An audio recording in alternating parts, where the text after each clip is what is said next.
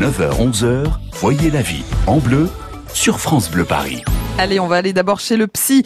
Et notre psy tous les matins avec ses bons conseils, c'est Yann Merker. Bonjour Yann. Bonjour Corentine, bonjour à tous. Daniel habite Montgeron dans l'Essonne et il nous dit qu'il est quelqu'un qui ne se plaint jamais. Il dit je suis apprécié pour ma souplesse, ma capacité à voir les choses du bon côté. Pourtant, je ressens souvent des contrariétés, des déceptions, du découragement. Mais j'estime que je n'ai pas à me lamenter quand je vois la vie de certaines personnes. Comment expliquer cette habitude de ne rien montrer et comment en sortir pour réussir à rester moi-même. Moi-même. Yann, c'est vrai que certaines personnes ne disent rien comme ça. Pourquoi est-ce que euh, ces personnes encaissent beaucoup euh, sans jamais se plaindre? Eh bien, il y a quelque chose en elles qui les en empêche, Corentine. On appelle ça une croyance limitante. Hmm. C'est comme une règle de vie hein, que la personne a adoptée un jour et qu'elle se sent obligée de respecter, notamment en cas de stress. Par exemple, elle peut se dire « je dois être fort en toutes circonstances hmm. Être fort voulant dire « je ne dois pas me plaindre eh ou rouspéter ».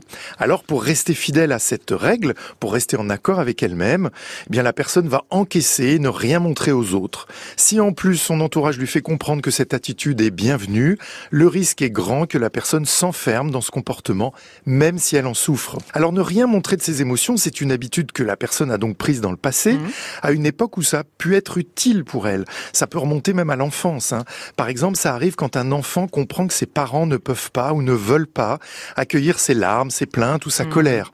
Et donc il peut commencer à s'habituer à ne plus les montrer pour euh, continuer à être aimé et ne pas poser de problème. Eh ça peut aussi venir d'un modèle familial. L'enfant a compris que dans sa famille, les grands ne montrent jamais leurs émotions. Hmm. Donc, pour faire partie du clan, eh bien, il modélise les adultes et il adopte ce comportement.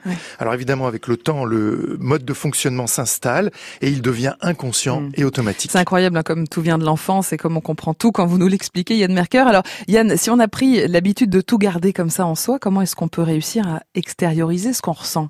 Eh bien, Corentine, d'abord en modifiant certaines croyances hein, bien installées en vous, comme la croyance qui dit que montrer ses émotions, c'est être faible, mm. ou que oser dire ce qui ne va pas, c'est devenir quelqu'un de négatif, mm. ou bien encore que dire son mécontentement, ça va blesser l'autre. Toutes ces idées ne vous aident pas à vous extérioriser, donc reconsidérez-les. Rappelez-vous que les émotions sont des indicateurs utiles pour vous aider à comprendre ce qui se passe en vous. Donc vous ressentez de la colère, très bien, mhm. ça veut dire qu'une limite a été franchie pour vous. Et ça veut dire aussi qu'il vous faut réagir pour rétablir un équilibre rompu. C'est donc utile d'apprendre à exprimer les choses d'une manière constructive. Exprimer sa colère, c'est pas un problème si vous le faites d'une manière adaptée et recevable par l'autre. Mm. Voilà pourquoi je vous suggère de toujours nommer ce que vous ressentez en disant je suis contrarié au lieu de dire tu m'as énervé. Hein. Assumez votre ressenti. Et puis apprenez à le corréler à un besoin clair. C'est très efficace pour exprimer ce qu'on souhaite. Par exemple en disant je suis contrarié, mm. j'ai besoin de reparler avec toi de ce qui s'est passé.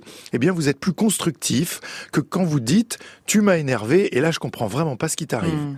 Donc rappelez-vous qu'en osant petit à petit montrer ce que vous ressentez, en l'exprimant, vous allez vous soulager, vous allez moins somatiser et vos proches vous comprendront mieux. C'est donc du gagnant pour tout le monde. Exactement. Bonne journée. À demain. À demain.